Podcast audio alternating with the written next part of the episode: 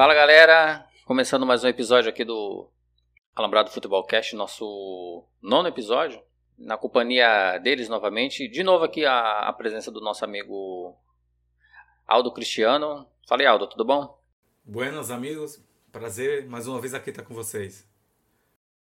Caramba, parece um narrador de, de, de futebol castelhano.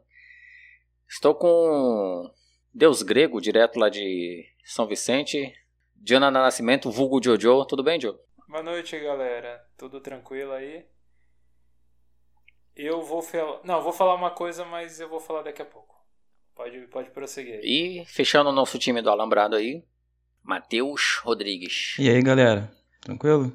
Caramba, que animação, hein, Matheus? Cara, eu acabei de acordar. O público vai perdoar a gente. São, ó, esse episódio está sendo gravado à meia-noite do dia 24. Do dia 20, começamos no dia 23 e já estamos no dia 24 aqui é, gravando. É, é isso aí. Perdoem. Mas, é, gente, pra, vamos dar início aí. Começar com aqueles nossos destaques da semana. O que, que cada um preparou, que cada um trouxe aí.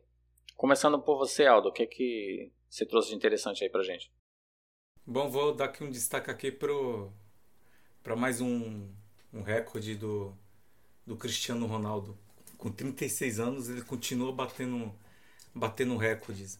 O, hoje, com, esse, com os dois gols que ele fez com, contra a França, ele chegou a igualar Ali Daei, iraniano, com 109 gols em 178 partidas. É, é incrível a capacidade que o Cristiano tem de se, se reinventar cada dia. Eu, trouxe, eu tenho aqui alguns números aqui, rapidinho para vocês, que é no Real Madrid ele marcou 450 gols. E é o maior artilheiro da Liga dos Campeões também, com 134 gols. Então, assim, são números incríveis para um jogador incrível, um super atleta e que a cada dia impressiona mais ainda com seu com seu com seu vigor que ele tem. Então, meu destaque vai para Cristiano Ronaldo hoje. E aí o ano que vem tá a Copa do Mundo, né? Pois é. E ainda tem jogo aí, tem Eurocopa rolando ainda. Ano que vem tem Copa, com certeza ele vai jogar. Provavelmente é a última dele. E tá caminhando aí a passos largos para se tornar o maior da história mesmo. Tranquilo. O maior da história de Portugal, né? Sim, em seleções, eu digo. Para mim, para mim ele é o maior da história, que fique bem claro aqui. Respeito cada um, cada um, mas para mim ele é o maior da história. Mas enfim, isso é tema para outro episódio de polêmicas aí. Cristiano Ronaldo é o maior do mundo. E ele e ele e, e ele tem ele tem uma grande diferença pro pro Messi, né? Que eu acho que aí dá um, uma grande vantagem para ele, que é, que é a questão da seleção, né? Que você não vê tanta inspiração no Messi na seleção, apesar que que 2014 ele foi para a final com a Argentina, mas o Cristiano Ronaldo ganhou uma Eurocopa com, com Portugal, né? Então, eu acho que e, e, e na minha opinião, acho que ele tem ele na seleção, acho que ele ele desenvolve mais que o Messi. É, é um, querendo ou não, é um, é um, é um ponto a mais para ele, né?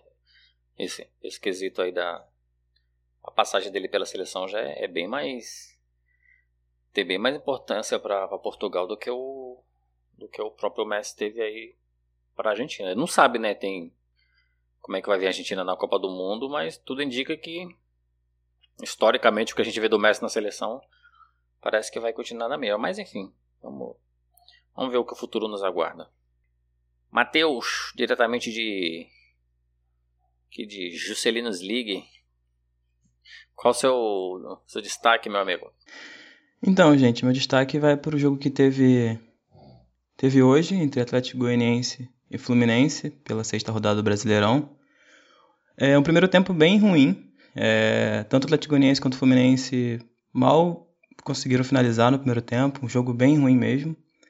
Já no segundo tempo, o Atlético Goianiense, com as mexidas do, do técnico, teve um volume de jogo maior, onde conseguiu finalizar mais que o Fluminense. E com, com esse volume de jogo, o Atlético Goianiense teve duas chances claras assim de gol. É... Até que aos 34 minutos do segundo tempo, é, teve um escanteio para o Atlético Goianiense e o zagueiro Natan fez o gol. Esse gol, com o fim da partida, acabou decretando o Atlético Goianiense um Fluminense 0. O Atlético Goianiense assumiu a quinta posição e quebrou o... a sequência de jogos que o Fluminense vinha sem derrotas. Então esse é o meu destaque. Só que antes é, de eu passar para você, Jorge, eu queria dar mais um destaque, é, muito válido até, é que no início, da, no, no início da noite, o Corinthians informou através das redes sociais que o jogador Danilo Avelar teve seu contrato rescindido. O motivo foi uma partida de CSGO, ele acabou usando palavras com conotações racistas no bate-papo do jogo. E, e como eu falei, é válido vermos um clube se posicionando dessa forma, porque eu já cheguei a ver casos onde os clubes, não só no Brasil, mas também na Europa, onde eles só afastavam o jogador ou multavam o jogador, mas eu achei bem válido mesmo, de muita importância, o Corinthians ter tomado essa decisão. E é importante sempre ressaltar, né, que racismo é crime, não um erro. Cara, é, olha só, eu nem tava sabendo dessa, dessa notícia, que até onde eu sei, eu fiquei sabendo dessa história aí. E eu, eu, o jogador foi até na. Acho que no Instagram dele, foi lá pedir desculpa. É, depois ele, fez, depois ele fez isso, isso. É, mas assim, cara, é, aí depois o Corinthians soltou uma nota dizendo que ia, ia ver como agir e tal, e eu nem tava sabendo que chegou a esse ponto de rescindir o contrato. E assim, para mim, tá de parabéns, acho que é a atitude corretíssima, sabe? Eu acho que em 2021, os dias que, que a gente vive, é, não tem não tem mais que ser tolerado esse tipo de coisa. A gente sabe que tem muito isso no futebol. E a atitude do Corinthians que sirva de exemplo aí para outros clubes e para os jogadores pensar antes de falar merda aí, né? Pra mim, bem feito mesmo. Tem mais é que se foder mesmo. Racista. E que baita atitude do, do Corinthians. Tem que fazer assim mesmo. É, um cara que, um cara que talvez não, não conheça a história e a grandeza do Corinthians, né? Com certeza. Se parar para estudar um pouquinho, vai ver que estava no clube errado. E, e, lembrando que racismo não é opinião. Tipo, ah, essa é a opinião dele. Não, não. Não, não tem isso como opinião mais dentro da nossa legislação. É crime. É crime. Somente isso. Somente isso. Termos, usar certas palavras, usar certos comportamentos hoje em detrimento da cor de alguém ou acerca da cor de alguém é, é inadmissível porque é visto como um ato criminoso e não como um ato opinativo. Mas é, eu, eu queria trazer um destaque que eu estava refletindo um dia desses é, sobre a questão do nome, do nome de time, né? E eu, eu achei assim, o, os europeus, eu não sei se eles têm a, a criatividade que, que os latinos-americanos têm, porque eu comecei a tentar fazer aqui a, a tradução do time, tipo assim, é Manchester City, cidade de Manchester. É esse o nome do time, né, gente? eu não acreditei. Manchester United, Unidos do Manchester Uni é algo mais ou é, menos. Unidos de Manchester. Que lembra mais uma escola de samba aqui no Brasil, seria algo mais comum. É... E, nomes que carrega, tipo Barcelona, que carrega o nome do. Da cidade. Da cidade. Como o Santos também carrega o nome da cidade. Mas assim, é, de, depois vocês complementam. Porque assim, aqui na. Por exemplo, no Brasil, a gente tem Flamengo, que não está ligado a uma cidade. A gente tem o Corinthians, que não está ligado a uma cidade ou, ou ao nome parecido de uma escola de samba. Mas Corinthians, Corinthians, se eu não me engano, tem um time na Inglaterra com esse nome também. Que Corinthians... Mas é de... Então, mas a dúvida é, é derivada de uma cidade? Não, Corinthians? Não, Corinthians, no caso seria aquele Coríntio da Bíblia, que era da cidade de... Não, eu, você acha que tem relação? Não, eu, a... sério? eu acho não, eu tenho certeza. A cidade de Corinto, não tem os Coríntios? O livro de Coríntios da Bíblia não era da cidade de Corinto? Então, Não, mas- Corinthians, não, mas nada, que- nada, Corinthians nada mais é Não, que só que Corinthians quem- em inglês. Não, mas peraí. Mas só que quem nascia é, em Corinthians, que tem o, esse, tem primeira e segunda Corinthians, né? Corinthians. Não, primeira e segunda Corinthians na Bíblia. Ah. E, tipo, quem nasce lá não era corintiano. Não, não. No, no caso, olha só. É Corinti, Co, Coríntio, na Bíblia, Corintios, né? Seria o. É da cidade de Corinto. No caso, Corinthians seria é, traduzido do inglês. Por isso que eu falei que o Corinthians é de um time da Inglaterra, porque Corinthians em inglês é Corinthians. Tipo Brazilians. Entendeu? Ah, sim, sim. Seria- sim. Seria isso. Não, mas assim, enfim. Mas, por exemplo, a gente tem dentro da, de Campinas um time chamado Ponte Preta e outro Guarani, que não tem ligação direta com o nome da cidade, aparentemente. Só se eu tiver muito.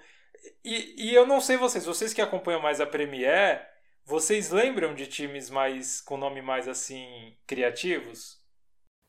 Mas, ah, mas Joe, mas isso aí é quase. Em quase todos os, os países tem, tem esses times que tem esse, alguns nomes meio estranhos. Isso aí é. Isso aí é natural. Não, mas é, é- é que eu acho bacana. Eu acho que, que parece que dentro dos latinos americanos há mais criatividade para criar nome de clube do que. é, pelo menos os mais conhecidos da Europa. Pelo menos é, desses mais conhecidos. Por- porque assim, por exemplo, o Arsenal. Só para terminar aqui. O Arsenal. Ele, ele remete a alguma coisa bélica. Parece que é algo intimidador, sabe? É, ah, quem vai entrar aí? O Arsenal. Como, no- tipo, nossa, tem um arsenal de. Tem um arsenal de quê? Não, mas tem uma explicação, tem uma explicação. O Arsenal foi fundado por trabalhadores de uma fábrica de armas. Por isso que tem um canhão e por isso que tem esse nome.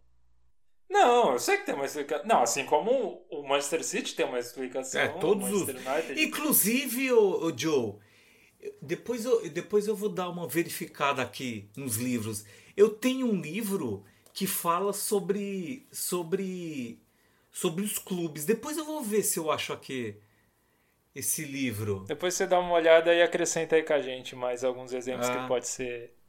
Podem trazer aí que, que, eu, que eu acho interessante essa questão do, do nome. Mas assim, o destaque mesmo vai ficar por conta de Bragantino e Palmeiras. É, eu achei legal o jogo. é, porque foi um jogo aberto. Foi um jogo assim que. Primeiro porque teve mais de dois gols. Isso já é de se comemorar hoje em dia. É, segundo, porque um mesmo jogador marcou três gols. Se fosse domingo, pediria música no Fantástico. E segundo, não, em terceiro, eu acho que eu estou em terceiro aqui nos tópicos. E terceiro foi a dinâmica do jogo aqui que, que, que foi bacana. Eu destacaria aí o, o Clayton, que é o goleiro, que embora talvez ali no último gol. Eu achei difícil de pegar, mas tem gente que achou que daria para pegar o último gol. É, Mas num todo ele foi, foi muito bom também ali no gol. E, e o jogo jogou de uma maneira solta, dinâmica, e o, uma pessoa ali, um centroavante fazendo o papel de centroavante, aquilo que a gente tanto pede hoje em dia. Ô, Jorge, posso rapidinho, em cima de sair do, Pode do- falar. que o Joe tá falando do Bragantino, que, que é a questão da que a gente tava comentando sobre a elitização, né? E o Bragantino é um clube desse que vinha que vinha um clube pequeno no, no Brasil que quase que estava na falência, né? E o, a Red Bull comprou ele e vem fazendo um excepcional trabalho com Barbieri e levando o Bragantino a primeiro lugar do Campeonato Brasileiro. Não sei se Bragantino vai ser campeão brasileiro. Na minha opinião, eu acho que Bragantino não será campeão brasileiro. Mas é, vem fazendo um excelente, um excelente trabalho o Red Bull Bragantino. Acho que é, é, uma, é uma gestão que tem que ser melhor, melhor, melhor olhada pelos outros clubes, viu? porque tá be- muito bem organizado o, o Red Bull Bragantino. É como o projeto é A proposta deles é bem diferente do que a gente está acostumado a ver aqui no Brasil. Então isso aí já dá uma animada, né?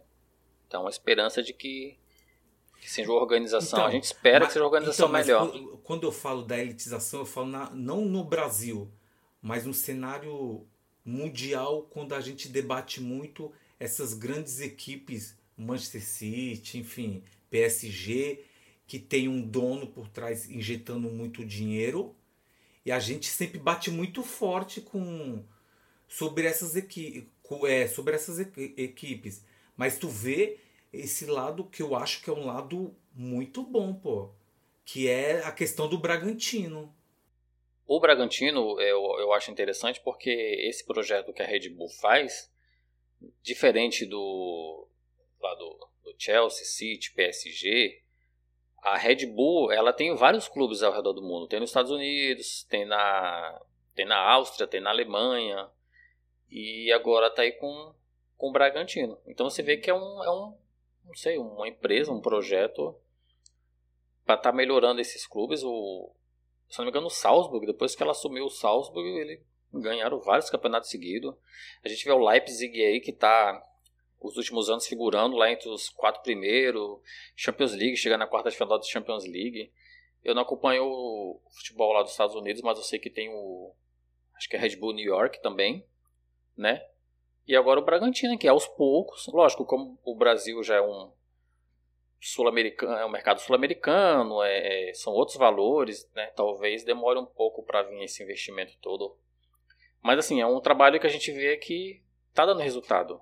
Eu admiro o trabalho do Bragantino, eu acho muito organizado, assim, comparando com com o futebol que a gente tem visto ultimamente no Brasil, essa desorganização toda entre diretoria e clube, a gente vê que o Bragantino meio que vai na contramão.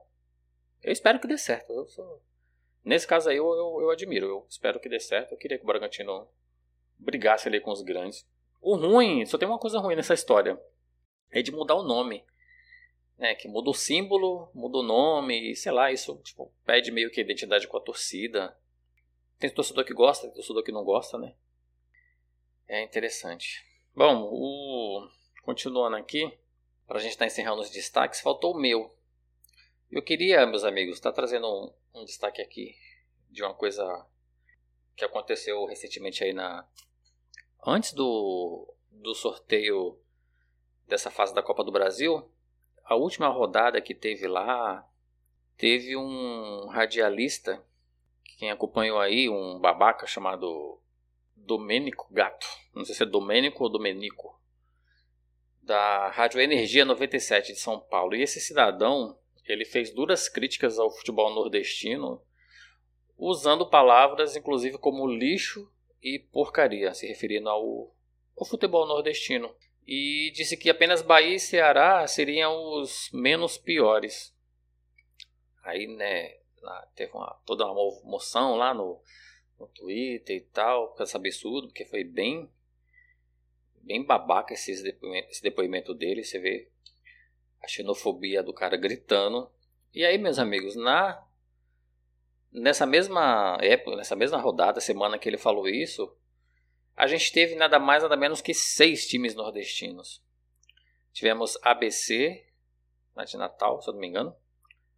Bahia, CRB, Fortaleza, Juazeirense da Bahia e Vitória. Só, só da Bahia teve três.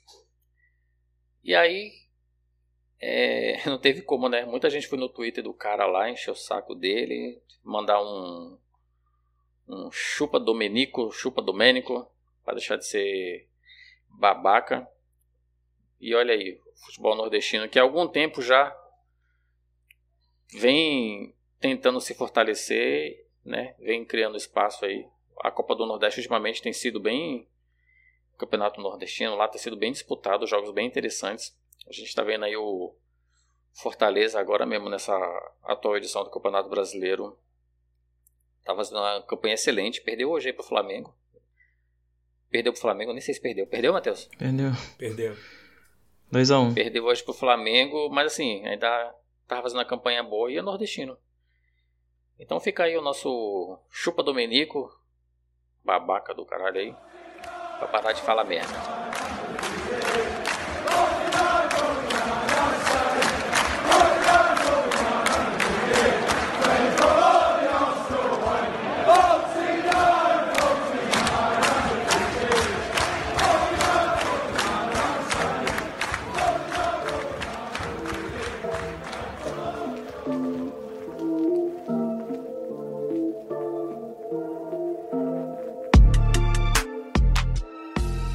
Meus amigos, vamos então prosseguir aqui para para nossa pauta.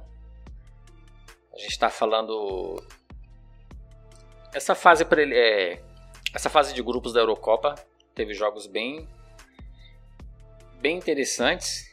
Hoje teve aí o, os últimos classificados para as oitavas de final. Teve jogo muito bom aí. França e Portugal fez um jogaço. O time da Alemanha deu um, susto ali, mas é, acabou classificando de última hora. E eu queria estar dando início não ao debate, mas um, um, um bate-papo assim, uma troca. Queria estar sabendo de vocês, de cada um, para começar, é, eu queria saber de qual, cada um, assim, na opinião de vocês, o qual time que, que foi o melhor, se é que teve o melhor, mas que na opinião de vocês se destacou mais. E depois a gente fazer um, também uma visão assim daquele time que decepcionou, que, que a gente esperava mais e que acabou, né, deixando a desejar aí. Vamos estar começando pelo Matheus. Teve algum, alguém, Matheus, que você gostou, se destacou? Sim, mas antes, só para dar um, uma, um contexto aqui, que a primeira Eurocopa ela aconteceu em 1960, é, a final entre União Soviética e Iugoslávia, onde a soviética foi campeã, e a primeira sede foi na França. É, essa edição da, da Euro é comemorado os 60 anos de Euro. É, e muita gente falou, poxa, é, sempre teve uma sede só. É, nessa, nessa, temporada, nessa edição, está sendo diferente. É porque o, comitê executivo da UEFA aprovou lá em 2012 a realização que a Euro fosse em vários países, como uma forma de, de comemoração mesmo aos 60 anos da competição. É... E agora sobre, sobre a seleção, a melhor seleção, ou a surpreendente seleção, que na verdade não é nem tão surpreendente assim, porque eu vou falar da Bélgica. É, a Bélgica que nessa última rodada que ela venceu, ela completou 12 jogos sem derrotas. E, e é muito bacana, cara, porque já tem uns 10 anos que a Bélgica é considerada a ótima geração. Mas de 2014 para cá, ela só é, tinha só nomes, né? E na verdade até 2014 ela só tinha nomes e não tinha um time. E com a chegada do Roberto Martinez, é, mudou isso, né? É, se você tem uma curiosidade que eu acabei encontrando é que a Bélgica se classificou para o mata-mata em cada um dos últimos quatro grandes torneios internacionais.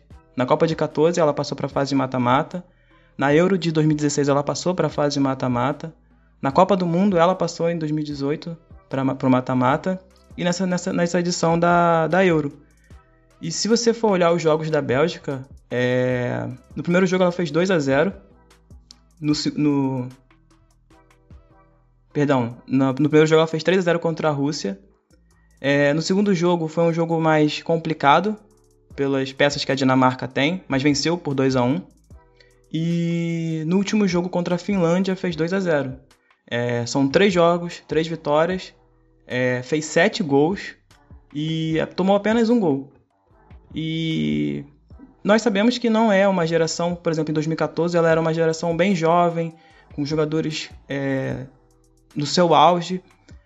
Hoje nós temos o Hazard, que a gente sabe como que o Hazard tem sofrido com peso, lesões no Real Madrid. Tem o De, Bruyne que fez uma, uma, uma temporada interessante, boa. O Lukaku que fez uma temporada excelente.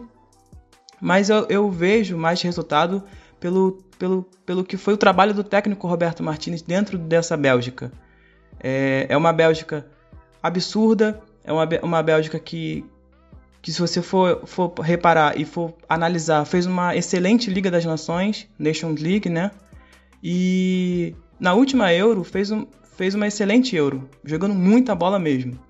E tanto o Lukaku quanto a De Bruyne são um absurdo, tanto individualmente quanto no coletivo. Se você for olhar é, esses, esses dados que eu, que eu, acabei trazendo aqui pro, pro episódio, são dados super interessantes e maravilhosos em relação ao trabalho que o Roberto Martinez tem feito no, na seleção da Bélgica. O Lukaku, a gente vê que foi até bom. É... Essa temporada que o Lukaku fez na Inter de Milão, como artilheiro, como campeão, e assim, passado poucos, acho que nem um mês passou direito do, do, do final do campeonato italiano, já já começou a Eurocopa. Então o Lukaku meio que continuou no embalo, né? Sim, sim. Continua na boa fase, metendo gol na Inter, metendo gol na, na Bélgica e. Que jogador, que jogador decisivo e importantíssimo aí para essa classificação da, da Bélgica. E. Matheus, para você qual foi a. Qual foi a decepção da, dessa fase de grupos aí? Cara, como. Eu não, não pensei que eu falaria isso nesse episódio, né? Que a gente já tinha deixado escolhido o episódio, mas, cara, é a Inglaterra. É a Inglaterra que teve os seus três jogos em casa, em Wembley, é, teve a pressão da torcida. Se você for olhar a tabela da Inglaterra, a Inglaterra teve três jogos. Ela venceu dois, empatou um. Ela fez. Ela não tomou nenhum gol. Aí o, o, o ouvinte vai falar, vai, deve pensar, deve estar tá pensando assim, Matheus, você tá doido, né? Como que uma seleção que termina em primeiro, com nove pontos e sem tomar nenhum gol, pode ser a, de, de, pode ser a, a sua decepção? E cara, eu digo decepção porque tanto quem acompanha a Premier League, quem acompanha o futebol europeu, a imprensa também, esperava mais da Inglaterra. E eu digo mais da seleção jogando. E se você for olhar quantos gols que ela fez, ela só fez dois gols do, da expectativa que se criava dentro é, dos jogadores de qualidade que a Inglaterra tem. E. Cara, eu tenho muita bronca com o Southgate. Por, por ele não usar mais do. Por ele não usar o que ele tem em mãos, sabe? O que ele tem ali de material humano. De colocar talvez uma seleção mais ofensiva ou buscar tirar a desgraça do Sterling. Porque se você for olhar o primeiro jogo é, da Inglaterra, ele começa com Pickford, Walker, Stones, Mings e Trippier.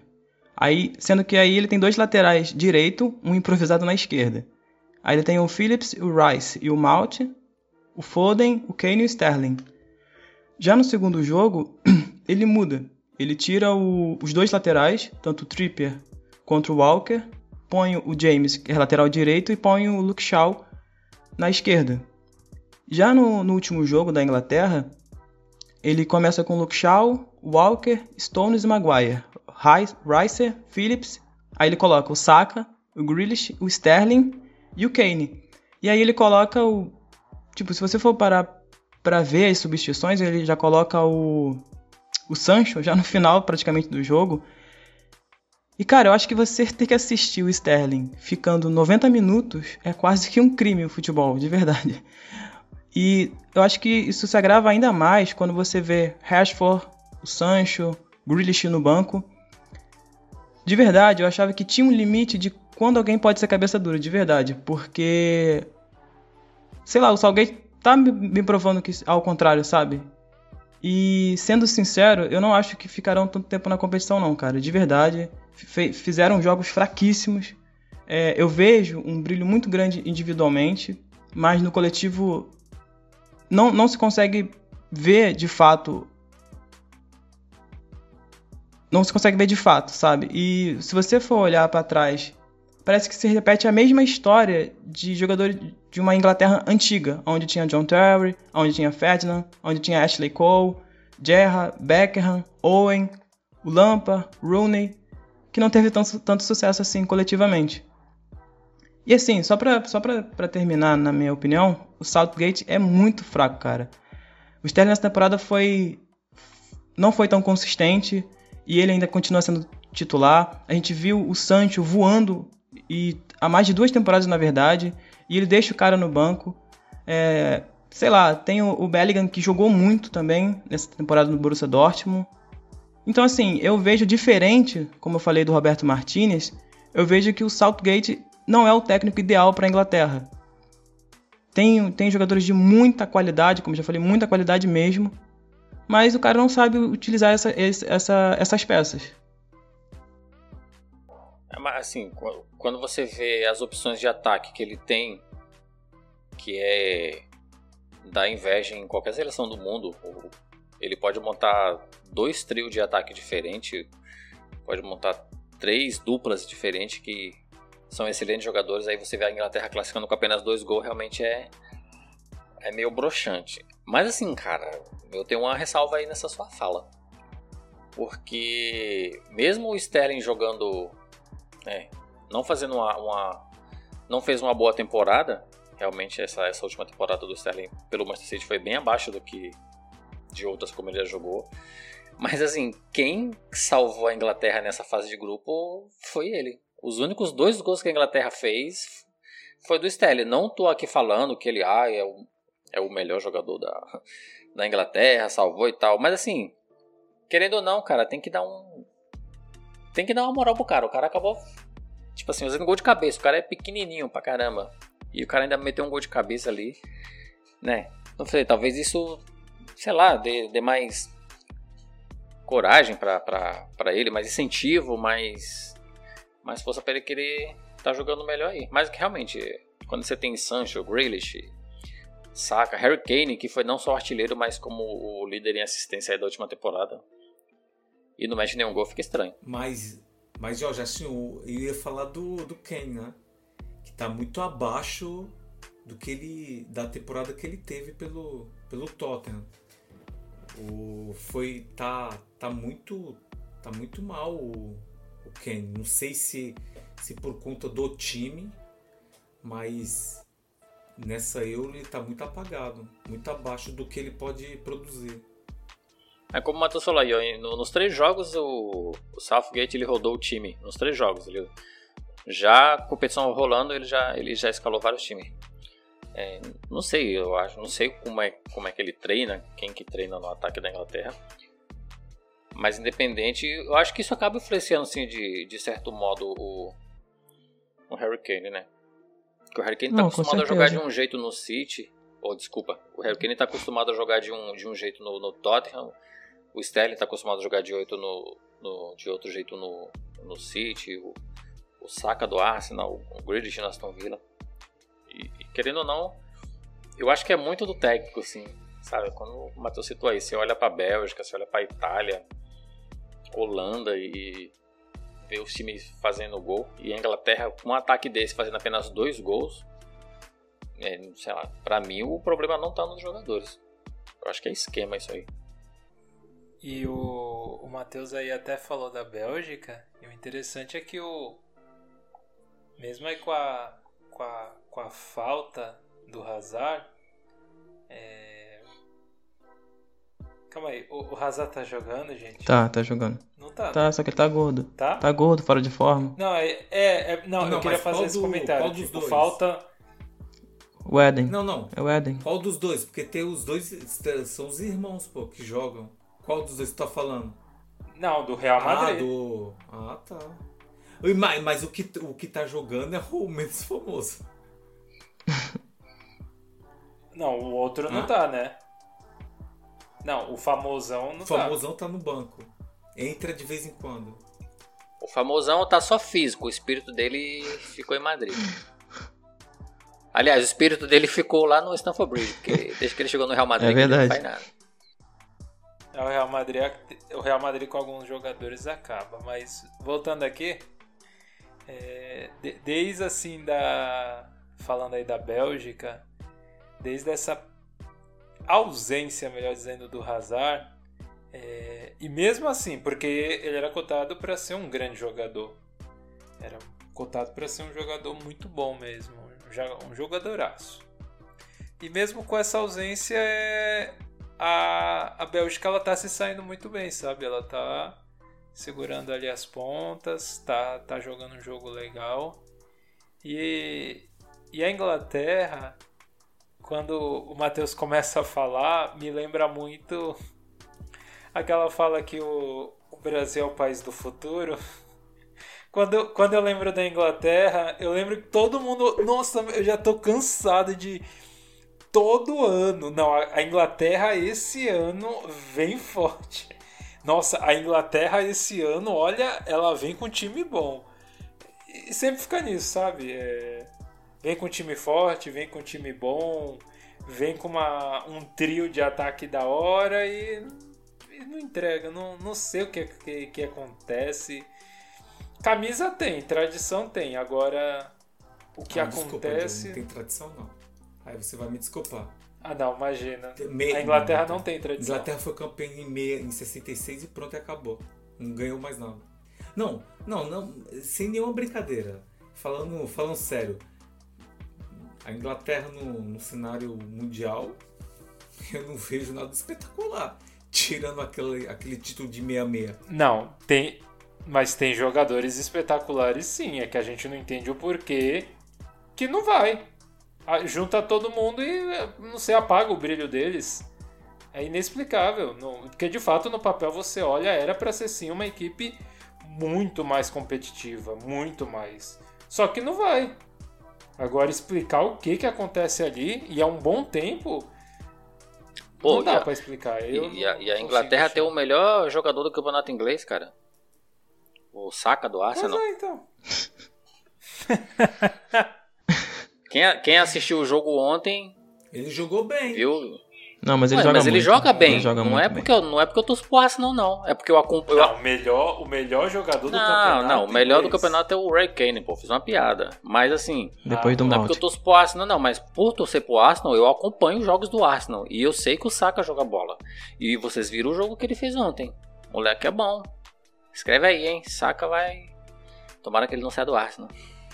Como muitos fizeram. Deixa. Eu achei que era Chaka o nome dele. Não, tem o Chaka e tem o Saka. O Chaka joga na Suíça, também é do Arsenal. é, Ah, é, ah, então, era aí. É, Não, isso aí é o Chaka. Meio de campo. Eu gosto dele. Joga A muito. torcida não gosta, mas eu, eu, eu gosto dele. você o defende. Eu defendo. É, mas aprove... Joe, aproveitando o embalo aí, é, que- qual a sua seleção que você mais gostou de, de- de ver jogar, na sua opinião, que faz destaque? Eu sei que é a mesma do, do Aldo também, então vocês dois podem decorrer aí do, do que vocês mais gostaram é, assistindo os jogos dela. É, pra mim, aí, a, a surpresa positiva da, da Eurocopa, é, que é conhecida. Na verdade, eu fiquei em dúvida entre duas, né? Entre duas seleções que ficou do último, fora do último Mundial, que é a Holanda e a Itália. Que são, tem tradições no, na, na, na Copa do Mundo. Embora a Holanda nunca tenha ganhado uma, ela tem tradição, ela, ela cresce na, na competição. E, e a Itália nem precisa dizer, só você pegar o número de títulos que ela tem que você vai ver que ela tem aquele peso assim que é aquela famoso peso da camisa, o peso da camisa. Aí o pessoal até fala, ah, então coloca em, em 11 pessoas aleatórias e vê se vão jogar tudo isso só porque tá com a camisa da Itália. Eu acho que não é só por isso, mas tem, tem algo por trás, é algo místico aí do futebol que a gente não consegue explicar é o que aconteceu. Não que a Itália esteja jogando ruim, ou vinha, melhor dizendo, jogando ruim. Não, não, não que seja isso, mas é que desde aquele daquele fracasso lá de 2018, é, dá um medo, não sei, de ressurgir é, esse fracasso novamente, ou, ou esse flop, que é a palavra que a, os mais jovens usam aí, de, de, como fracasso. É, mas não, ela chegou, se impôs. No primeiro jogo, ela, ela ganha de 3 a 0 da Turquia. E, e assim, alguém pode até falar, "Ai, nossa, foi na sobra, foi gol contra, tal, beleza, até. Acho que só o último gol que foi bonito, ou foi o primeiro, não lembro. Mas assim, a gente via que havia uma insistência em atacar da, da Itália. Havia uma insistência em ir em direção ao gol. É, nos outros jogos a gente já vê que já, já são jogadas mais bem trabalhadas do time. Não foi assim um chutou, esbarrou em um, tal, e a bola entrou. Não, foi uma jogada mais bem estruturada, um chute mais bem feito fora da área. E, então, assim, é, ela me surpreendeu porque, pelo menos com a Turquia, eu achei que, é- que seria um jogo, um jogo mais duro. Eu também esperava que com a Suíça também fosse um jogo mais duro, um jogo mais pegado ali, mas acabou não sendo. É... Mas assim, é, para mim foi a grande surpresa dessa Eurocopa até o momento foi a Itália. Com 100% de aproveitamento e fazendo bastante gols. Exatamente, fugindo um pouco, como, como eu já disse, fugindo um pouco das suas origens. Né?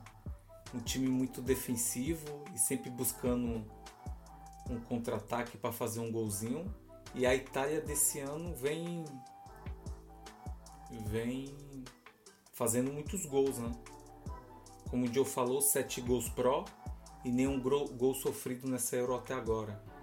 Um técnico Mantini, um ótimo técnico, colocando a Itália para frente, com, com, com bons talentos. A Itália tem bons jogadores, começando pelo gol pelo Donnarumma, que é jogador do Milan, um ótimo goleiro. E eu acho que a Itália pode chegar na final esse ano dessa Euro.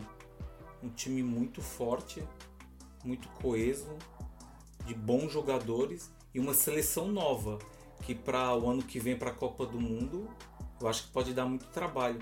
Quem diria, né? A Itália estava fora aí do do cenário para as grandes competições e agora ela vem voltando, tomando de novo seu espaço, uma grande seleção com quatro títulos mundiais. E eu acho que é uma grande favorita para ganhar a Eurocopa desse ano. É, só uma, uma coisinha que eu ouvi tanto o, o, Joe quanto o Aldo falar sobre a Itália ter ficado tanto tempo é, fora, né? É, se você for olhar em 2006, quando ela conquista o, o Tetra, é, logo em 2009, na Copa das Confederações, ela ficou em terceiro na fase de grupo e acabou dando, deu a, acabou dando adeus mais cedo na competição. Já em 2010, é, no Mundial na África do Sul, a Itália ficou em último no grupo que era Paraguai, Eslováquia e Nova Zelândia. Já em 2012, ela chegou à final da Euro, mas tomou um, um pau da Espanha. Em 14, ela ficou em terceiro, não conseguiu passar para a fase de mata-mata. Já em 18, como o Joe falou, ela nem sequer conseguiu se classificar para o Mundial.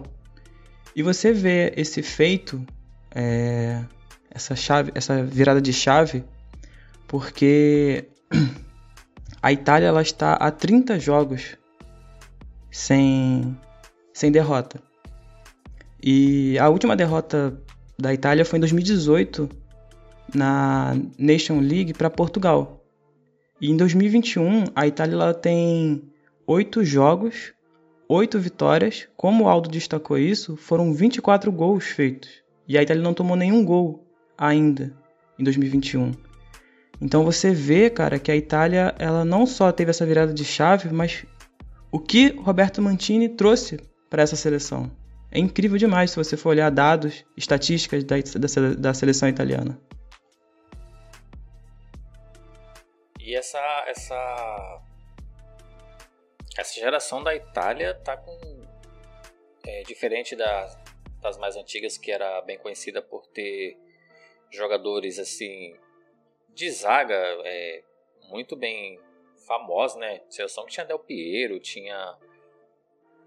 Antigamente era Maldini, é, Sambrota, Canavaro, é, e agora. Eu falei Del Piero, Del Piero é atacante, pô. Canavaro, Maldini, é, até o próprio o Bonucci mesmo, que é um, Nesta. um bom zagueiro. Nesta do, do, do Milan. E agora a gente vê uma Itália com muito com bastante destaque na parte ofensiva, né? Tem jogadores bem interessantes como Insigne, Immobile, é, esse Chiesa, que tá jogando muita bola na Juventus, Federico Chiesa, que quem lembra ele é filho daquele Chiesa, um tipo Chiesa mesmo, que jogou na jogou na Fiorentina, na Lazio, jogou muitos na seleção, esse moleque é filho dele. E tá jogando bem na na Juventus e tá jogando bem também na seleção da Itália. Então o time da Itália, parte ofensiva, tá. E tem o Verratti, né, Jorge? No meio do campo, que Sim. é jogador do PSG. Sim, é, é um jogador importante do PSG, que já está há alguns anos lá consolidado. tem esse Locatelli do Sassuolo, que é um baita jogador. Vários times a... interessado nele. O Jorginho do Chelsea, que fez uma temporada excelente pelo Chelsea também. Vem jogando bem a... na seleção da Itália também.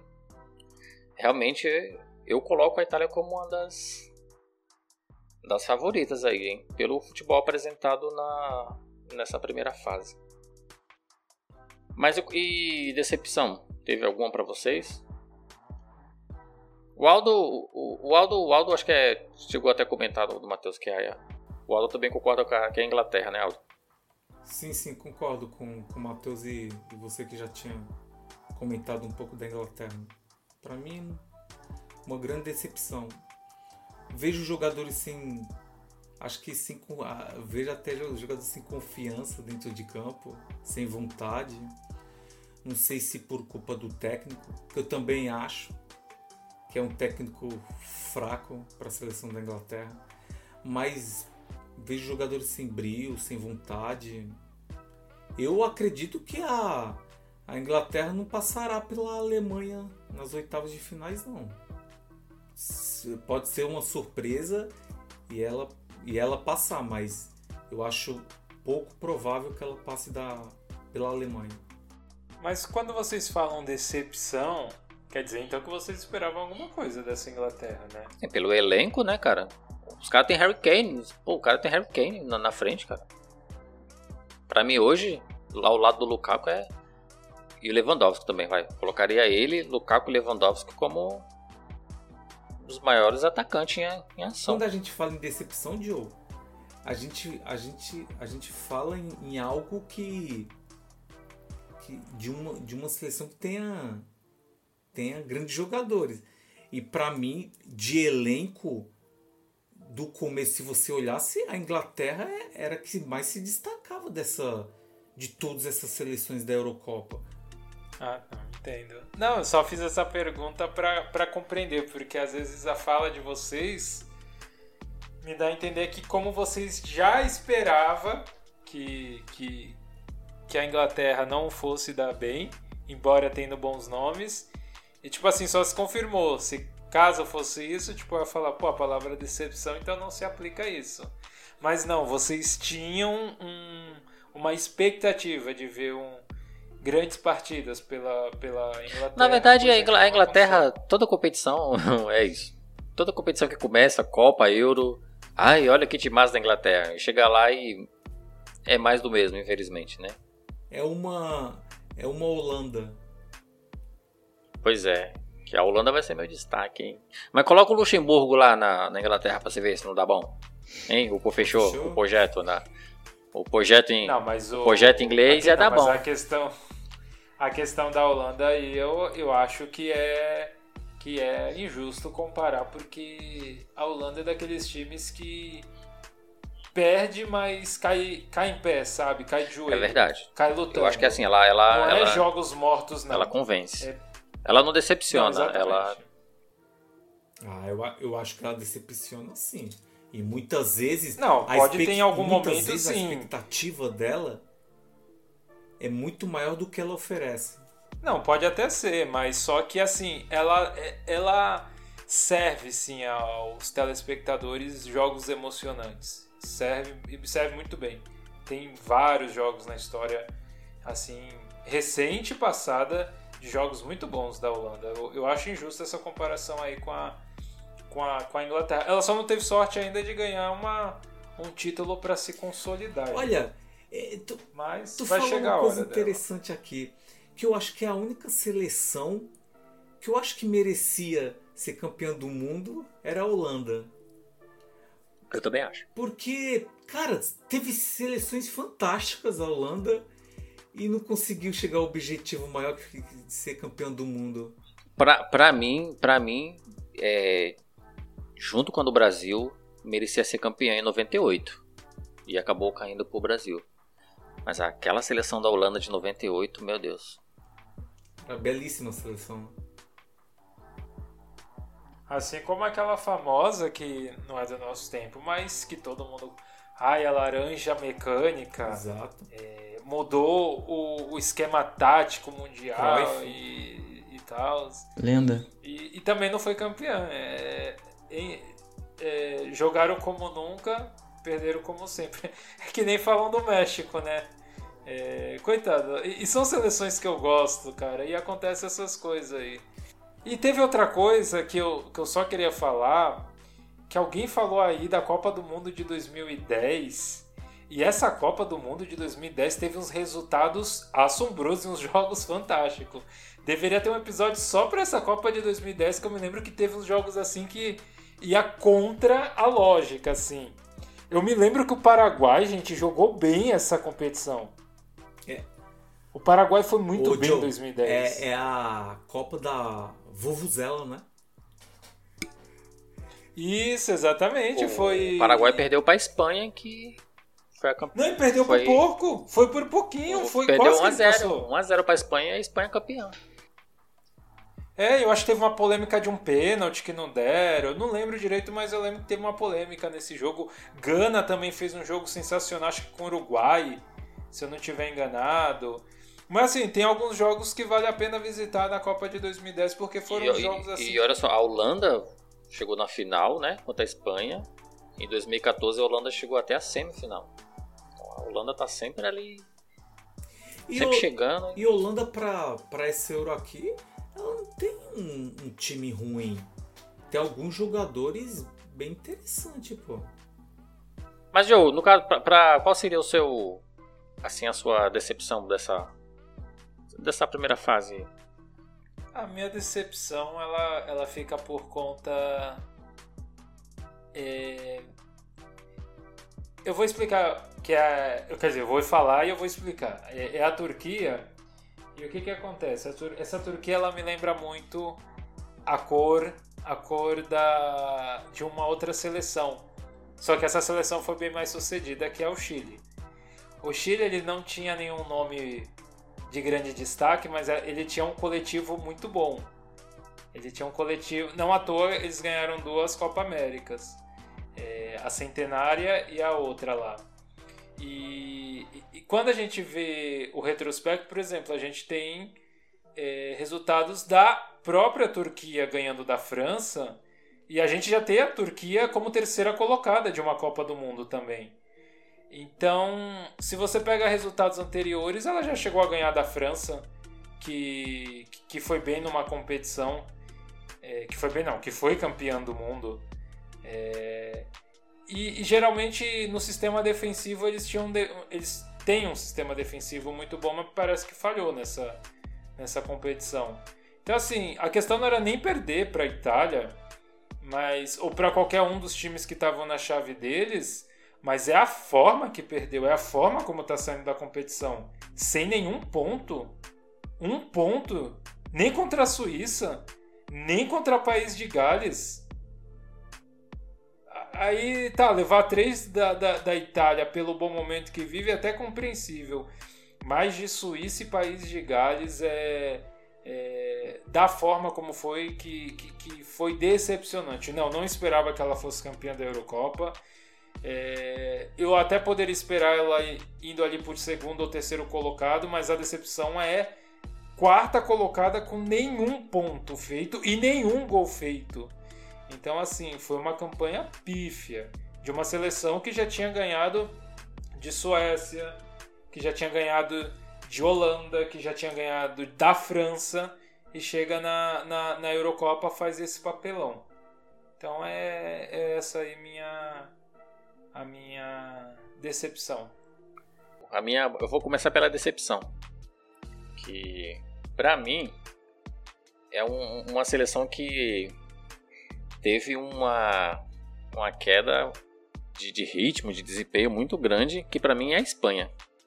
Ah, eu sei, ah, mas classificou, meteu 5 a 0 na Eslováquia aí.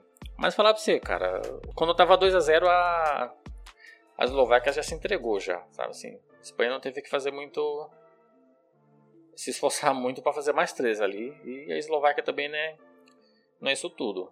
Mas lembrando, a Espanha começou essa Euro empatando com a Suécia. Um jogo horrível, quem assistiu, um jogo horrível de, de assistir. Espanha muito aquém daquela Espanha que a gente vinha acompanhando já naquela época de 2010, 2014 já tava começando a dar uma caída também.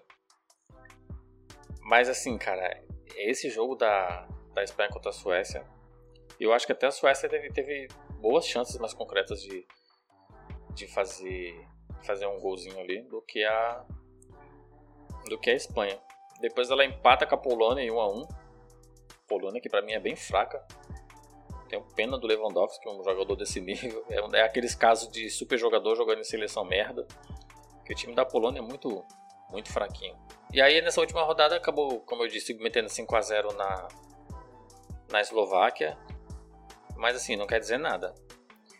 Esse futebolzinho que ela tá jogando aí, eu acho que eu me arrisco aqui a dizer que essas oitavas de finais agora contra a Croácia, não sei não, viu? Não aposto na Espanha não. Para mim foi a foi a grande decepção. Lógico também a gente sabe que tem vários jogadores fora, né? O, o Sérgio Ramos não, não foi convocado. Inclusive acho que nenhum jogador do Real Madrid pela primeira vez na história foi convocado pela primeira vez que fica de fora uma, da convocação da, da Espanha na história. E fica aí a minha decepção para a Espanha. Eu esperava mais. É, Thiago Alcântara não, não, não, começou de titular, depois foi entrando no, no segundo tempo. Não sei se é por causa de ele já estava machucado ou vinha de um, de um ritmo mais de recuperação do Liverpool. Mas é um jogador que eu gosto muito. De verdade, eu gosto demais do Thiago Alcântara. E também não entregou aquilo que se esperava. Então, fica esse meu destaque negativo aí para a Espanha. E como vocês falaram da, da Holanda aí, da Holanda, para mim a Holanda é a minha, não vou dizer favorita, mas é uma seleção que eu gostei de, de acompanhar nessa primeira fase. Eu acho que ela fez, fez bons jogos. O, o jogo contra a Ucrânia, já o primeiro jogo, é, que foi 3 a 2 Se olha assim o resultado de 3 a 2 acha que foi um jogo mais bem apertado, mas, mas não. A Holanda estava ganhando de 2 a 0 e a Ucrânia acabou empatando. E, mas no final do jogo a Holanda se recuperou e conseguiu fazer o 3 a 2 Mas quem assistiu o jogo percebeu que o time da Holanda teve muito mais posse de bola, mais volume de jogo. Tem um ataque muito bem organizado com o Depay. E o Hinaldo, que o Liverpool perdeu pro. Perdeu entre aspas nele, né? que saiu pro PSG. E que baita jogador, hein? O cara manda no meio de campo da Holanda, joga com seriedade, ele que praticamente é o cérebro ali. Acho que do mesmo jeito que a gente vê o Pogba para a França, eu vejo o Hinaldo nesse meio de campo da Holanda. Em seguida a Holanda, a Holanda fez 2 a 0 na Áustria e finalizou metendo 3 a 0 na, na Macedônia do Norte, que eu sei que era a mais fraca do grupo, mas ficou, ficou comprovado aí que esse ataque da, da Holanda é muito bem organizado. Com, com Depay, com aquele Dumfries, o lateral direito, chegando muito bem ao ataque. E o Hinaldo ali no meio de campo fazendo. jogando como volante, mas ele sai bastante pro jogo, organiza bem o jogo. E eu acho que para mim, nessa primeira fase, eu, eu colocaria Itália, Itália, Bélgica e Holanda. Eu acho que essas três têm grande chance de chegar ali, pelo menos a, a semifinal ou, ou, na final. Ô Jorge, deixa eu só fazer aqui uma, vou fazer aqui uma ressalva aqui para vocês comentaram, vocês falaram sobre a Suécia e eu fui, ah, eu fui dar uma, uma olhada aqui. Sim. E Jorge, é, nos, nos confrontos das oitavas, a Suécia vai pegar a Ucrânia. Sim, e assim, a, a Ucrânia tem um time arrumadinho, viu? Exato. Pelo jogo que eu.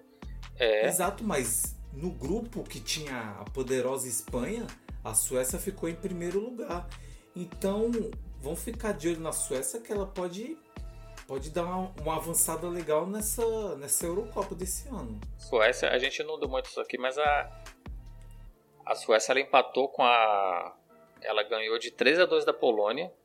Foi um jogo bem interessante também esse jogo, eu assisti. Exato. O Lewandowski um jogou. O Lewandowski. A Polônia jogou bem nesse jogo, teve uma recuperação muito boa, golaço do Lewandowski. Mas aí você viu que ficou, ficou marcada ali a, a, a força dessa seleção sueca, hein? Jogando direitinho. Depois da Eslováquia, a Eslováquia foi o saco de pancada do grupo. E vai pegar a Ucrânia, que assim, o, a Ucrânia ganhou apenas um jogo. Mas eu acho que, a, pelo jogo que eu vi contra a Holanda, poder de reação que ele teve contra a Holanda. Eu acho que é, dessa, dessa fase aí das oitavas, um dos jogos bem interessantes, assim como muitos outros, mas jogos mais interessantes de se assistir e curiosos vai ser esse Suécia e Ucrânia. E é uma seleção que, que tem tradição na, na, na em Copa do Mundo, né? É. A Ucrânia que é treinada pelo Tchevchenko, né? Olha aí. Esse tempo do Play 2 no Me Eleven. Play 1 também, jogando narração em japonês. Jogando a Master League com Tchevchenko e Roberto Carlos no ataque. É, só uma, uma coisa que tanto o Jorge aí falou e o Aldo também, em relação a, a Holanda e até mesmo a Espanha de não ter nenhum jogador do Real Madrid, a gente vê que tanto a Alemanha, Espanha, é, são seleções que estão entrando nesse processo de, de renovação, né, cara? A Itália, por exemplo, eu citei que ela teve alguns vexames. A Espanha também teve, é, em 14 é, foi eliminada na fase de grupos. Em 18 ela perdeu para a Rússia nas oitavas. A Holanda, por exemplo, nem em 18 chegou aí à Copa.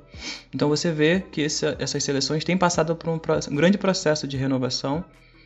É, hoje a gente vê uma Itália, é, uma, uma, seleção que está nos trazendo surpresa por, pelo histórico recente é, com alguns vexames, mas eu acredito que isso, isso é interessante, sabe? Da gente sempre estar tá, tá vendo essa, essas renovações dentro das seleções. É bem bacana a gente estar tá vendo isso.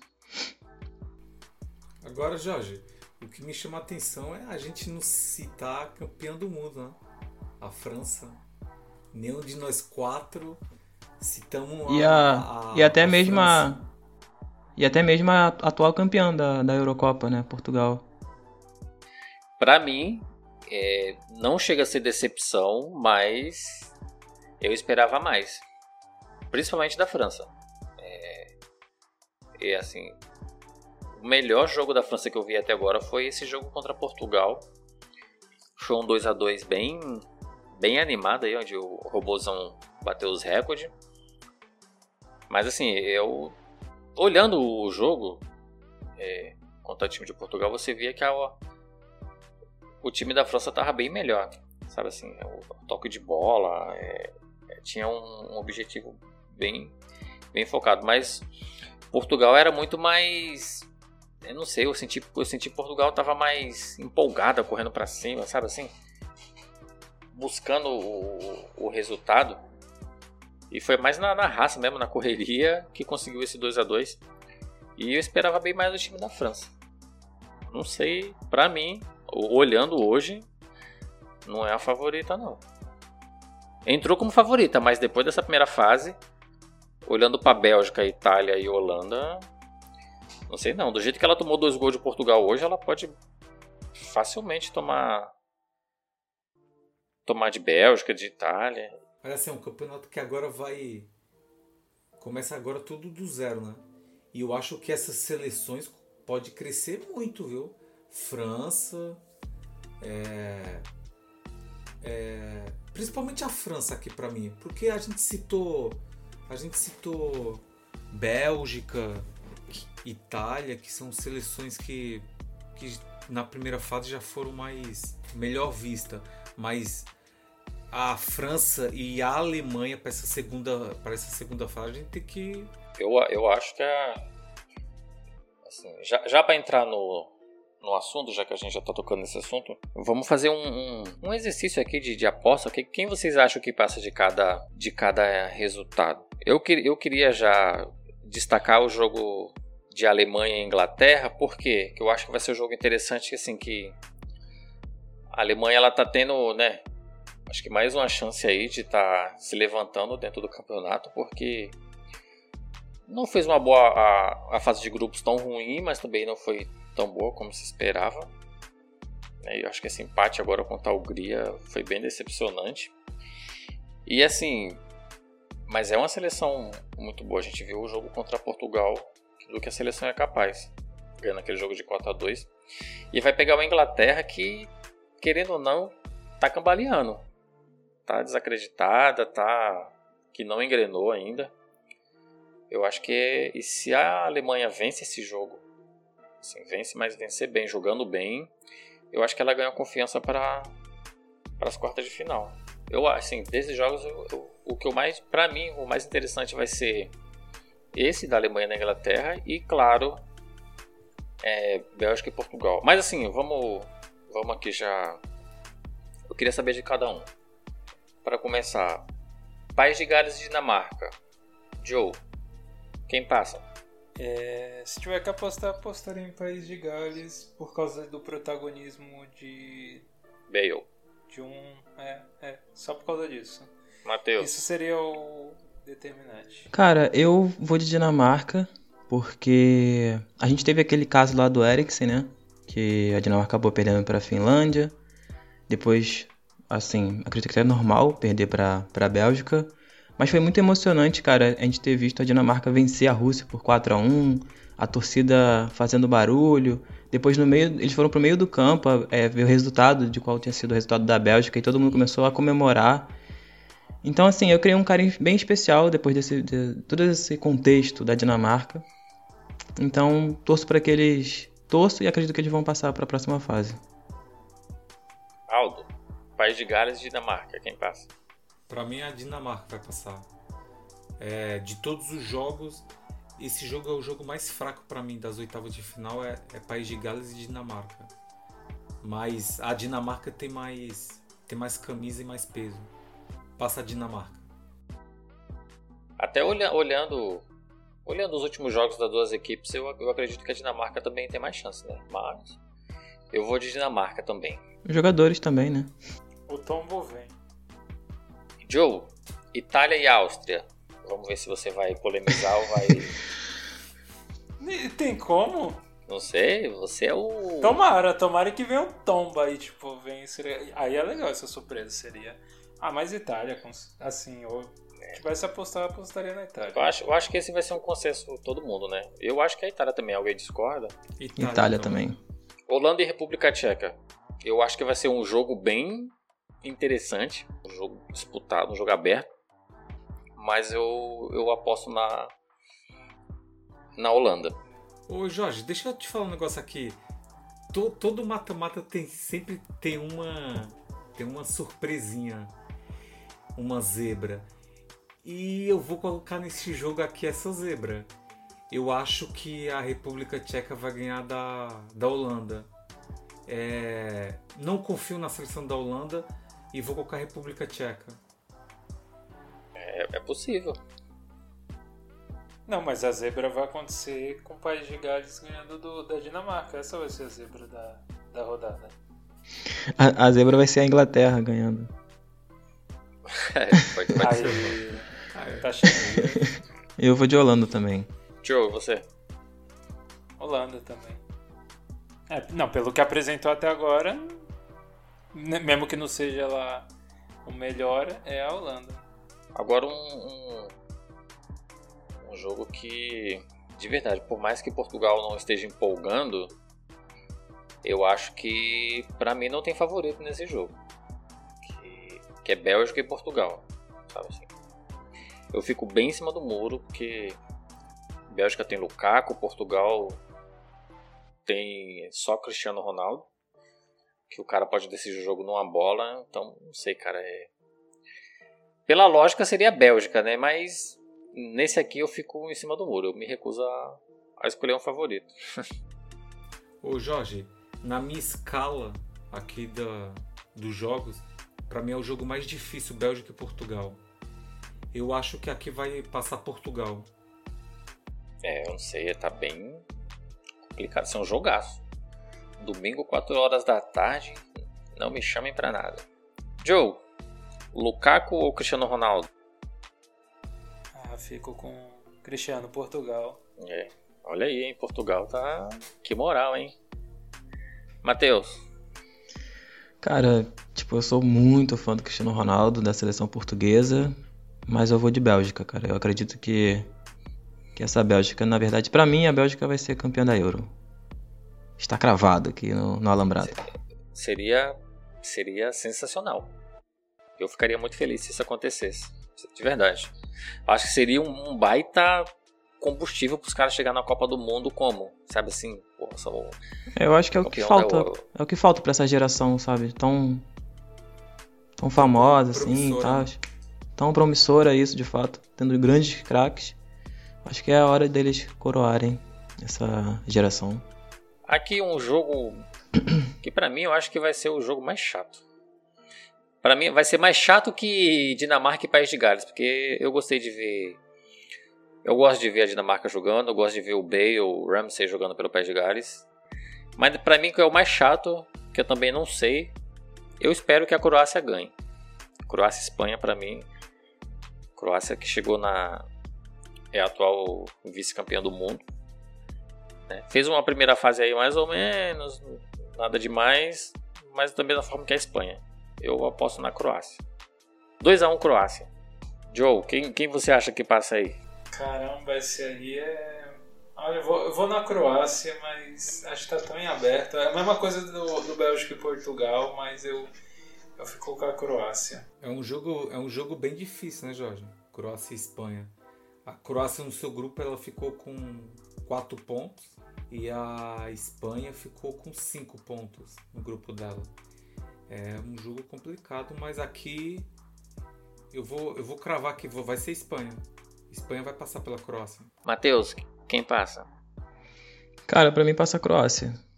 Eu acredito que mesmo na fase de grupo da, desse último jogo aí da Espanha meteu 5. Foi 5, né? Eu acredito que a Croácia passa. Não tem o Modric de 2018, mas acredito que ainda faz diferença.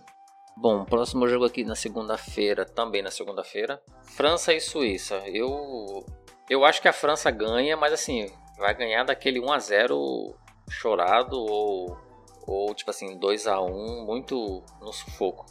Eu acho.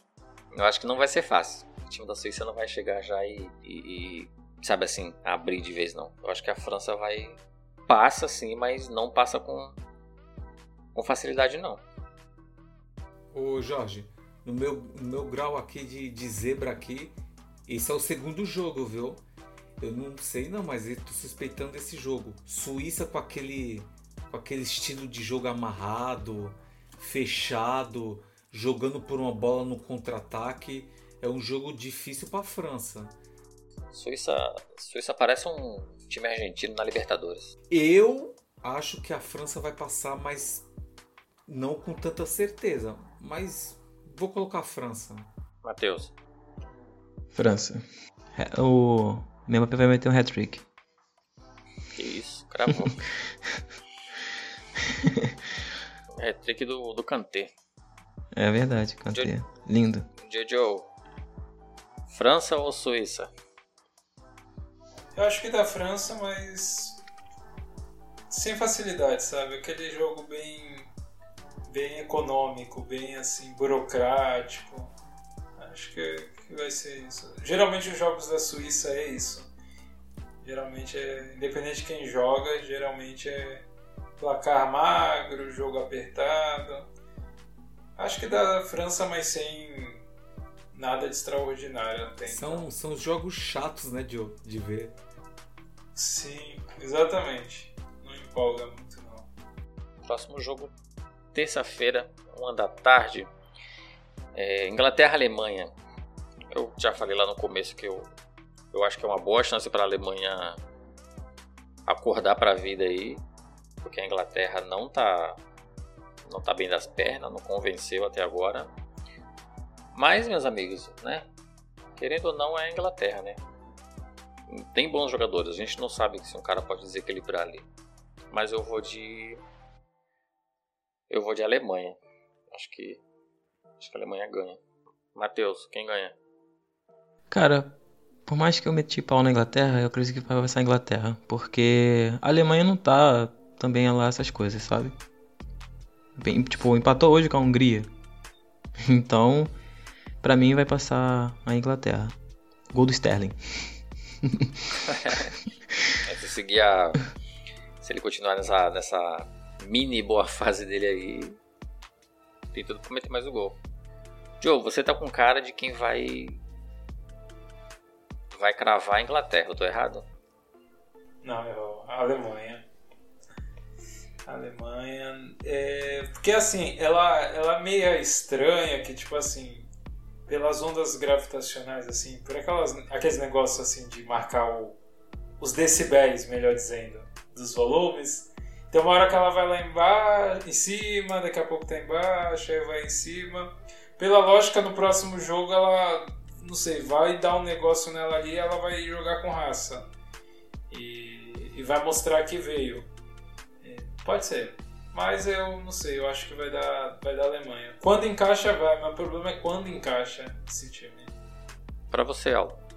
Inglaterra e Alemanha. A Alemanha fez 4 pontos só na primeira fase.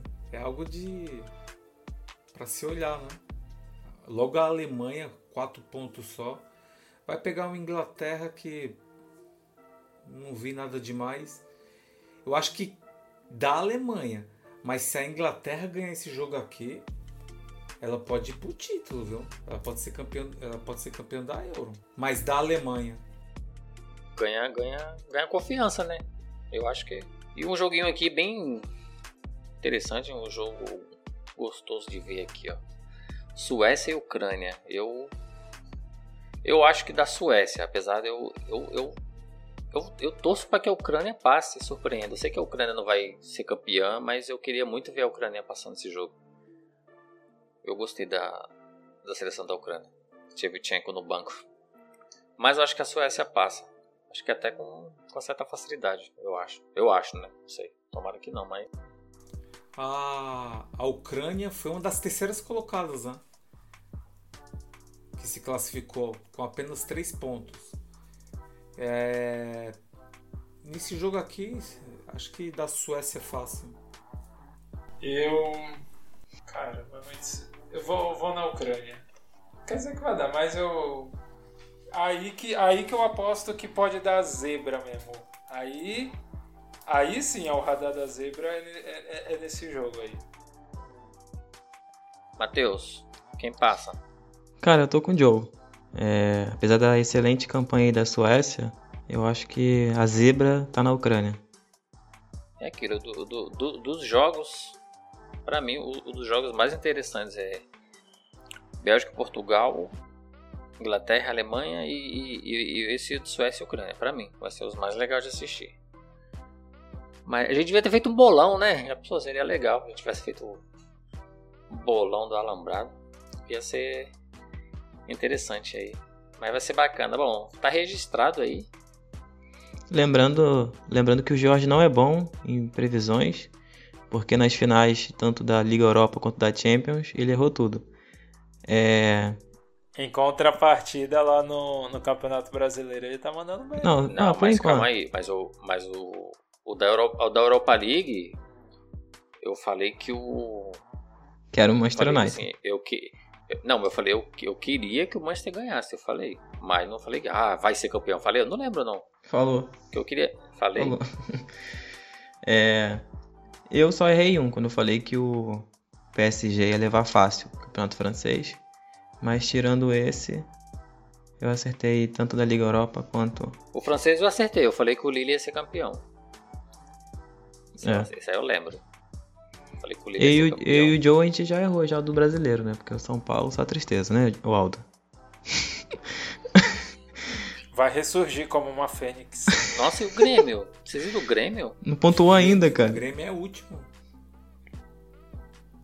Que loucura. Mas acho que o Grêmio vai. Ah, mas acho que o Grêmio vai ganhar. Uma hora engrena. Vai ser no, também acho. no Olímpico. Pior, pior que o Cruzeiro ninguém tá. Que palhaçada é essa? Isso que me consola. Palhaçada é essa? Mas é, pô. Não, aqui é o que, ó. O Santos agora ganhou do São Paulo e embalou, já Nossa, era. De quanto ganhou do São Paulo? o Cuiabá empatou com o São Paulo. Agora ninguém para. É, é mesmo. Cuiabá arrancou o ponto do São Paulo, meu Deus. Deixa, imagina. Mas ó, olho. Olho no Bragantino, hein? Vai. Vai dar. Vai dar trabalho. Estruturado. Mas, meus amigos, é... Esse foi nosso episódio sobre a Eurocopa. Trouxemos aqui nossas opiniões vazias e repletas de achismos, mas Esperamos que o nosso caro ouvinte tenha, tenha gostado do episódio, tenha. Se ele estiver acompanhando a Eurocopa, né? Eu espero. E tenha. Aliás, fique, seria interessante até. É, você que está ouvindo. Vai lá na nossa. Nosso Facebook, ou no Instagram ou no Twitter e coloca lá o, o seu a sua aposta. Vai ser bem bacana. A gente eu queria muito saber qual a aposta de vocês. Quem vocês acham? Alambrada FC. Isso é. Aliás, ô Matheus, você podia você que é o nosso ADM no Twitter, você podia colocar lá, né, fazer um apostas do alambrado lá, aí você coloca lá, é, marca nós três lá e coloca a aposta de cada um. Beleza. Aí eu vou estar também esperando os ouvintes. Aí ia ser interessante. Aí você. Aí o, o, o Joe também compartilha no Facebook lá, eu compartilho no Instagram. Pra ver se o pessoal interage lá, conversa com a gente, fala alguma coisa. Vai ser bem bacana. Aí lembrando que o nosso próximo episódio agora vai ser já falando sobre essa toda essa segunda fase da Eurocopa, né? Como se fosse uma parte 2 desse. Já pra gente estar tá comentando aí o, o campeão da Eurocopa. E pessoal, como o nosso próximo episódio, quando for gravado e ser lançado, já vai ser assim que acabar a Eurocopa, vai ser no dia da final da Eurocopa, a gente não vai estar tá como a gente não vai ter como estar tá falando aqui para vocês nossas apostas de quarta de final, semifinal, enfim. Como já vai sair já com o campeão, então a gente vai meio que fazer uma aposta aqui. Vamos. Quem, na visão de cada um, quem será campeão? Beleza? Matheus, quem leva essa Eurocopa? É, como eu já cravei no começo, para mim vai ser a Bélgica. para coroar essa essa campanha.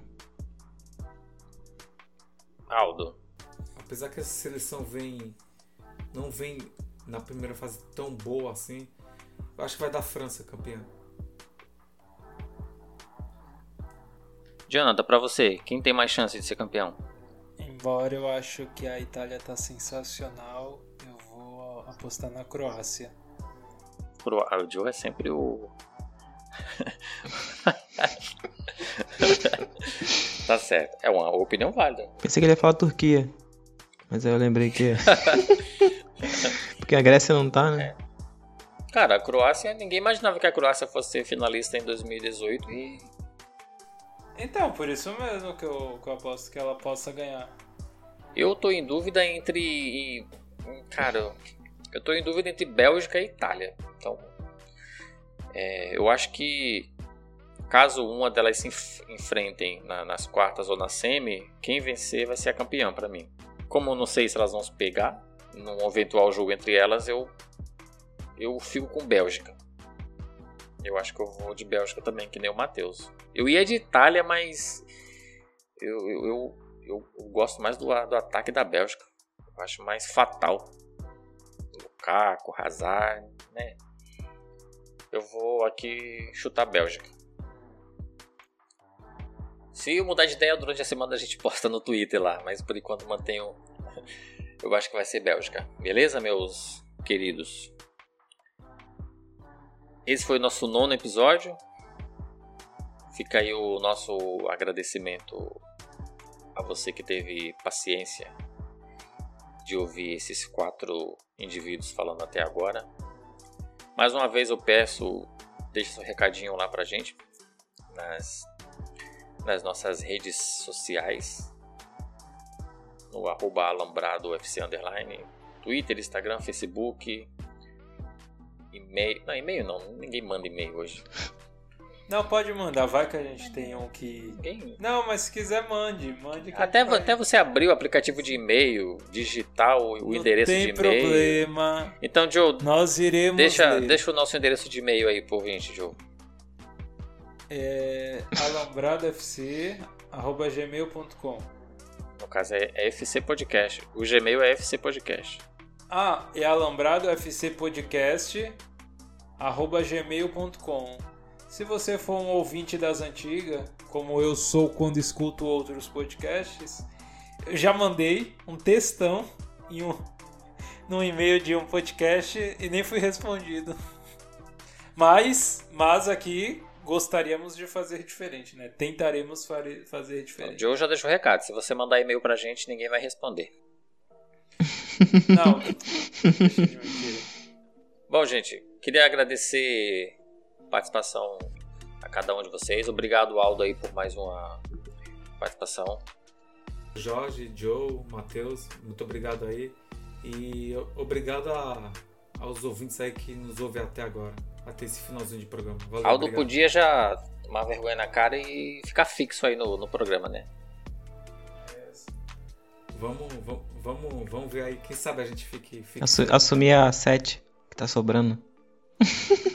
e, pessoal, a gente do Alambrado, a gente vai começar, a partir desse episódio aqui, e os demais também, é, todo final de episódio a gente vai estar tá trazendo é, uma indicação de podcast. Não necessariamente que seja podcast de futebol, tem vários outros assuntos. E é uma forma interessante da, de vocês até estar tá conhecendo a gente, é, saber o que a gente ouve, o que a gente gosta. Mas assim, da mesma forma que a gente também quer saber o que vocês ouvem, o que vocês gostam, e é pra gente até conversar, ter assunto do que falar além do futebol. Vamos começar pelo Matheus. Matheus, qual podcast você ouve, gosta e é, indica hoje? Cara, como o nosso tema em relação à Eurocopa, eu vou indicar o Eurotúnel. É um podcast bem legal. Logicamente falam sobre. Tem falado sobre a Eurocopa. É, não sei se eles vão falar sobre times europeus ou vão ser só sobre seleções europeias. Mas é muito legal, cara. Eles têm, eles têm até soltado giro, giro, giro rápido é, sobre as rodadas da Eurocopa. Muito bacana, cara. É só pesquisar na sua plataforma preferida de podcast. Eurotúnel. Jonathan, o que, que você tá ouvindo aí que você recomenda hoje pro nosso ouvinte? Então, o podcast que eu vou estar tá recomendando aí para os nossos ouvintes, eu já adianto que é de um amigo, porém não é por ser um amigo que eu indico não. Vai lá. O nome do podcast é Humanas Cult. Ouça qualquer episódio, já tem alguns lá que, que já foram lançados e tire suas próprias conclusões. É um podcast muito bem feito. É de um amigo nosso, inclusive, aqui. Ele é formado em História pela Unespar e, e tem feito um trabalho sensacional. Ele fala de Isaac Asimov, ele fala de, de guerra, tem episódios sensacionais lá. Dá lá um pulo no podcast dele, escolhe aí sua melhor plataforma, seu melhor agregador para estar tá ouvindo e vai lá no Humanas Cult. E siga também no Instagram lá, ele está bem ativo, porque é um podcast de muita qualidade. É excelente podcast, recomendo, recomendo. Eu vou trazer um aqui, é, como eu disse, vai ser não só sobre futebol, sobre vários assuntos que eu vou estar indicando. Mas hoje, para vai ser, vai ser o primeiro para me indicar, eu vou estar indicando um podcast de futebol que eu escuto. Que eu escuto já há, há vários anos, acho que eu comecei a ouvir se eu não me engano, em 2016 para 2017 eu já comecei a escutar, que é o Pelada na Net. Pesquisa lá aí no seu agregador preferido, é, Pelada na Net. Assim, é um podcast sobre futebol, dos de futebol, o que eu mais escuto. Muito por conta, assim, que os caras têm uma opinião muito muito bacana sobre futebol, muito centrada, não tem nenhuma loucura de, de clubismo nem nada. Tipo assim, sobretudo é muito engraçado. Morro de rir com os caras, é engraçado demais. Eles convidam também bastante gente gente que não entende de futebol e, e, assim, é o que torna o podcast mais engraçado, sabe assim? E é um podcast bacana, os caras se posicionam também politicamente, tem sua opinião politicamente sobre tudo que tá acontecendo fora futebol, extra-campo. E eu acho tipo, muito bacana. Então fica recomendado aí. Pelada na net ou peladinha. E se ouve lá, se escutar, comenta com a gente o que vocês acharam. E é isso. Gente, só dar uma passada aqui rápido. Era pra ter falado no começo do episódio, eu não falei sobre a nossa liga no Cartola. Só tristeza. Aqui, o Matheus tá bem triste aí. Só para estar tá passando aqui para vocês a colocação com essa rodada de hoje do dia. A gente está gravando no dia 24. Teve jogo do Flamengo, teve jogo do São Paulo. Como sempre aqui eu vou estar tá dando aquela passada básica do, dos primeiros colocados. Bom, com os com as pontuações de hoje, que a gente está gravando, o primeiro colocado, é, semana passada era o Wesley, quando a gente gravou, a retrasada na verdade. E hoje quem está em primeiro lugar é o, o, nosso querido Aldo aí, que acabou de gravar com a gente. Tá com 59.90 na colocação. Em segundo vem o Ítalo, nosso amigo Ítalo aí com 49.60. E terceiro está esse que vos fala, Jorge Fernandes. Isso. Com 39.50, hein? Mas amanhã tem mais, se prepara.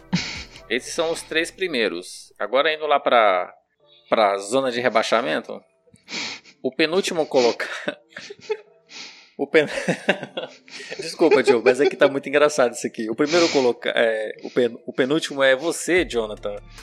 Nessa rodada, você fez apenas 1.20. É bem triste, mas engraçado. E o último tá o nosso querido Almir, que fez zero pontos. Eu acredito que ele não escalou o time dele essa rodada porque ficou zero. Não, ele esqueceu. Ah, olha aí, tá vendo? Porque ele tava achando que só ia ter jogo no final de semana. Olha aí, família unida. Fica no. no. no cartola. Meus amigos, já alongou muito aqui já. Alguém tem algum. alguma coisa pra falar? Destaque? Destaque. Alguma consideração final? Recado? Não, então, ninguém falou nada, então não. É Gente, sono. então fica aqui o nosso, mais uma vez, nosso agradecimento. Aldo, obrigado aí por participar. Está convidado para participar mais vezes dos próximos episódios. Inclusive o próximo, né, que vai ser sobre a Eurocopa que você opinou bastante aí. E espero que você possa gravar com a gente. Valeu, amigos. Até a próxima e fora Bolsa. Com certeza, sempre. Fora Bolsonaro. Jonathan, algum algum recadinho final? Não, é. Quero desejar aí tudo de bom pra galera que possam acompanhar aí essas finais, que vai ser. Eu, eu acho que vai ser eletrizante se comparado a outros campeonatos aí que vai estar tendo. Acho que esses aí. Esse é o que mais promete. E é isso. Eletrizante. Já viu que o Joe não é jovem, né? Me lembrou aqueles, aqueles CDs da Jovem Pan, é, Electro Summer Hits. Nossa, velho. Pegou lá do fundo do baú, Lembra? cara, isso aí. Joe, entrega, Joe entregando nossa idade, cara. Joe. Mas tinha, tinha uns CDs Anos, assim. fins dos anos 70 aí. Não, pô, nos 90 tinha isso. Gente, vamos. Os filhos vamos, da minha madrinha compravam esses CDs. vamos, vamos, vamos despedir. Vamos. Pá, pá, para, pá. Vamos. Algum recado, Joe? Foi esse, pô. Tá. É que você emendou aí no Summer Hits, no papapá. Tá. Dá bom trabalho pra editar isso, mas beleza. Duas horas, cara, Mateus. do programa. Ma Matheus, mais algum destaque aí ou não? Não, é só pedir pra galera seguir lá no Twitter, Alambrado FC Underline. Então, beleza. E Facebook e Instagram também. Só existe o Twitter. Não, eu falei porque eu que mexo lá, pô. O que, que eu falo? Eu falo. sigam lá no Instagram e no Facebook. Então, beleza, pessoal. Esse foi o nosso. Esse foi o nosso episódio aí. Obrigado. Ah, Um abraço e até a próxima. Tchau. Falou, galera. Tchau, pessoal.